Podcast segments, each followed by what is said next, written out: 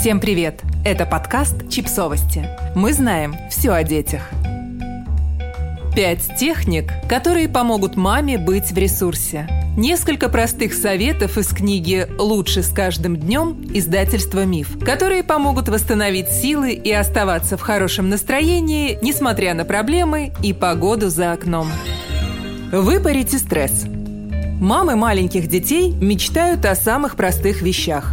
Например, выпить чашку чая в тишине или принять ванну.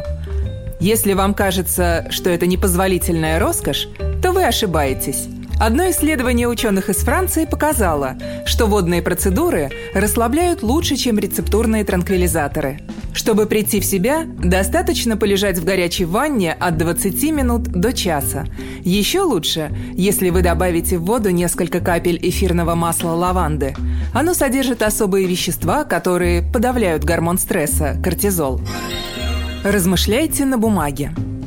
Мамам бывает трудно сосредоточиться и принять нужное решение. Ведь жизнь в режиме многозадачности изматывает. Заведите привычку записывать свои мысли. Когда мы пишем, сознание проясняется, мысли становятся более четкими, в итоге появляется ясность в отношениях с людьми – Джеймс Куландер, автор программы в Институте холистических исследований и писатель, который ведет мастер-классы медитации через письмо, уверен, что именно письмо помогает нам принимать верные решения и чувствовать себя спокойнее в периоды стресса. Чем больше вы замечаете то, что находится или происходит вокруг вас, тем лучше вы будете понимать и себя, свои ощущения и мысли. Найдите время для общения у плиты – Часто ли вы готовите вместе с семьей? Это давняя традиция, которая сегодня потеряла свою актуальность, а зря. Людей инстинктивно тянет на кухню, потому что это очаг и сердце дома. Когда вы готовите вместе, вы не просто делите пищу с близкими, но и веселитесь, работаете и играете вместе с ними. Это пробуждает чувство единения и приносит на стол радость.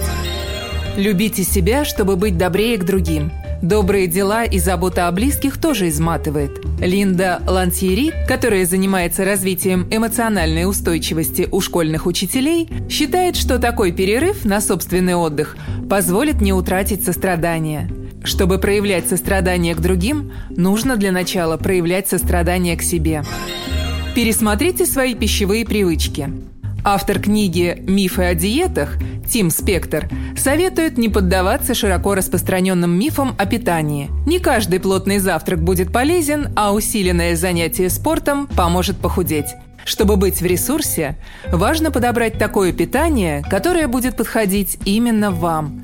Тим Спектр показывает, что ключ к здоровью и стройности не в формуле «меньше ешь и больше двигайся», а в микробиоме, который у каждого свой – Постскриптум. Старайтесь находить радость в каждом дне, и тогда черный зверь под названием хандра обойдет вас стороной. Подписывайтесь на подкаст, ставьте лайки и оставляйте комментарии. Ссылки на источники в описании к подкасту. До встречи!